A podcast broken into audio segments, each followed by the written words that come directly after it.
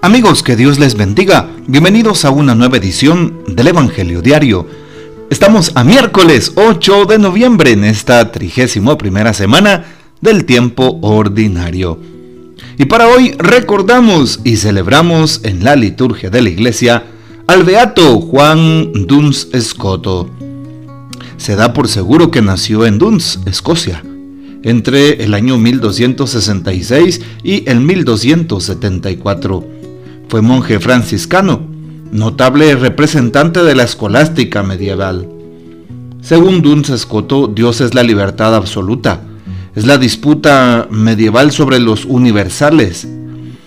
Y eh, en esta disputa se atenía al eh, nominalismo. Introdujo en la lógica el concepto de intención y fue el primero en oponer el significado concreto, término suyo, al abstracto. Pidamos pues la poderosa intercesión del beato Juan Duns Escoto. Para hoy tomamos el texto bíblico del Evangelio según San Lucas, capítulo 14, versículos del 25 al 33. En aquel tiempo caminaba con Jesús una gran muchedumbre, y él, volviéndose a sus discípulos, les dijo, si alguno quiere seguirme y no me prefiere a su padre y a su madre, a su esposa y a sus hijos, a sus hermanos y a sus hermanas, más aún a sí mismo, no puede ser mi discípulo. El que no carga su cruz y me sigue, no puede ser mi discípulo. Porque ¿quién de ustedes si quiere construir una torre no se pone primero a calcular el costo para ver si tiene con qué terminarla?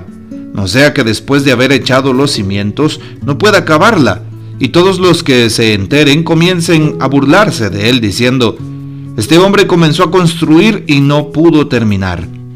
O que rey que va a combatir a otro rey no se pone primero a considerar si será capaz de salir con diez mil soldados al encuentro del que viene contra él con veinte mil, porque si no, cuando el otro esté aún lejos, le enviará una embajada para proponerle las condiciones de paz.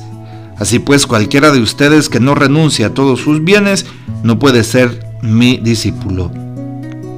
Palabra del Señor, gloria a ti, Señor Jesús.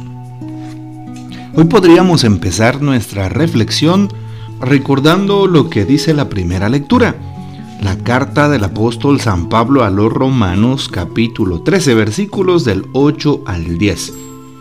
Y algo que llama la atención nos habla del amor mutuo, que no tengamos otra deuda más que el amor con los demás. Por eso Jesús dijo, sí, el que ama a su prójimo ha cumplido toda la ley. Amen a su prójimo, amen a sus enemigos, no los odien, hagan el bien a quienes los persiguen, bendigan a quienes los maldigan. Algo importante es que por encima de todos los mandamientos, dice hoy San Pablo, eh, todos los otros se, resumen en amarás a tu prójimo como a ti mismo. Así es, el cumplimiento pleno de la ley consiste en amar. Bueno, la pregunta clave de hoy, ¿cuánto estoy amando? ¿Será que estoy amando auténticamente?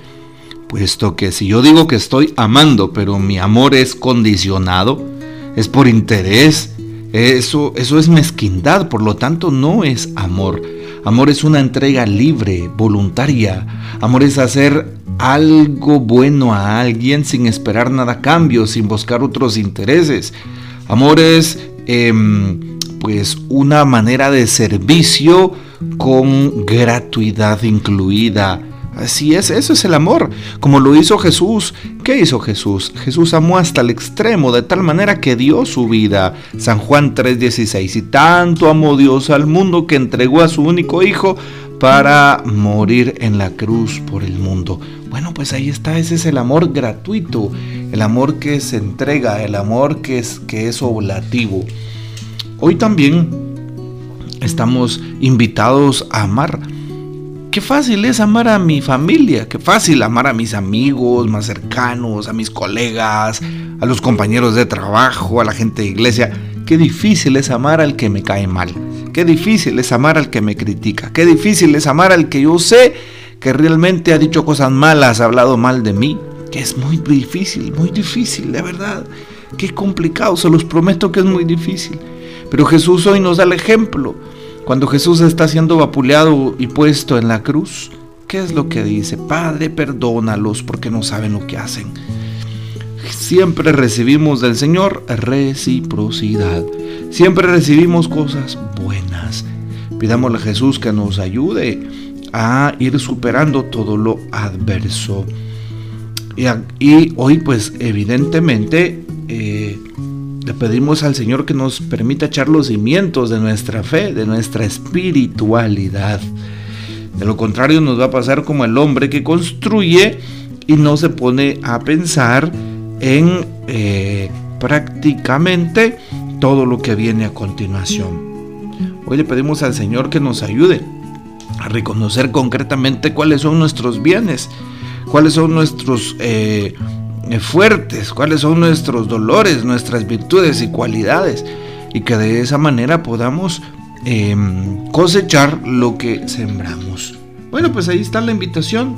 Hoy eh, Jesús nos hace una advertencia. Cuidado porque eh, realmente si vamos a convertir un rey, primero tenemos que calcular cuánto ejército tiene y segundo, si nosotros también le llegamos. De lo contrario, no, no precisamente será una ganancia.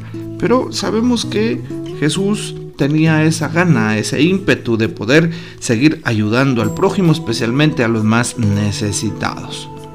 Y qué importante en los textos de hoy entender el tema del amor.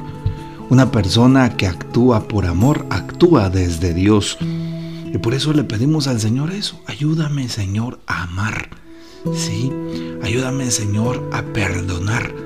Ayúdame, Señor, a ser tu discípulo auténticamente.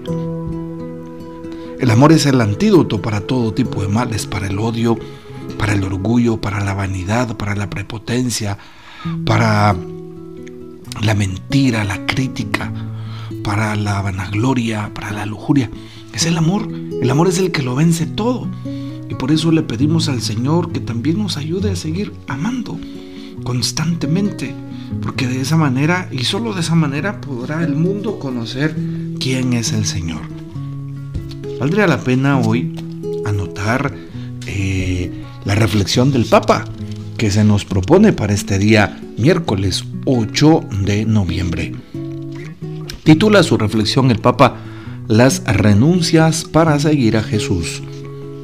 Cuando Jesús invita a sus discípulos a seguirlo exige renuncias que son apenas las necesarias para quien quiere emprender un nuevo proyecto de vida, pues se debe renunciar a las comodidades y seguridades, no para pasar necesidad, sino para tener a Dios y a su propuesta de reino como única seguridad y garantía. Así lo ha hecho Jesús. Ha renunciado a su propia familia para hacerse hermano del mundo, a una casa para residir en cada uno de nosotros, y a su herencia para obtener la vida eterna otorgada por Dios, su Padre. Nosotros estamos invitados a dejar atrás aquello que nos impide ser libres para construir un nuevo proyecto sobre la roca que es Cristo. Bueno, pues ahí nos explica el Papa cómo debemos de actuar, cómo debemos de vivir, cómo debemos de tomar la palabra que hoy se nos ha proclamado. Y pues definitivamente, si alguien quiere seguirme, eh, pues empieza diciendo hoy la palabra y no me prefiere a su padre, a su esposa, a sus hijos, a sus hermanos, es un mentiroso. Sabemos que el Señor nos enseña a no mentirle, al contrario, y por eso es que hoy le pedimos al Señor que tenga misericordia de nosotros.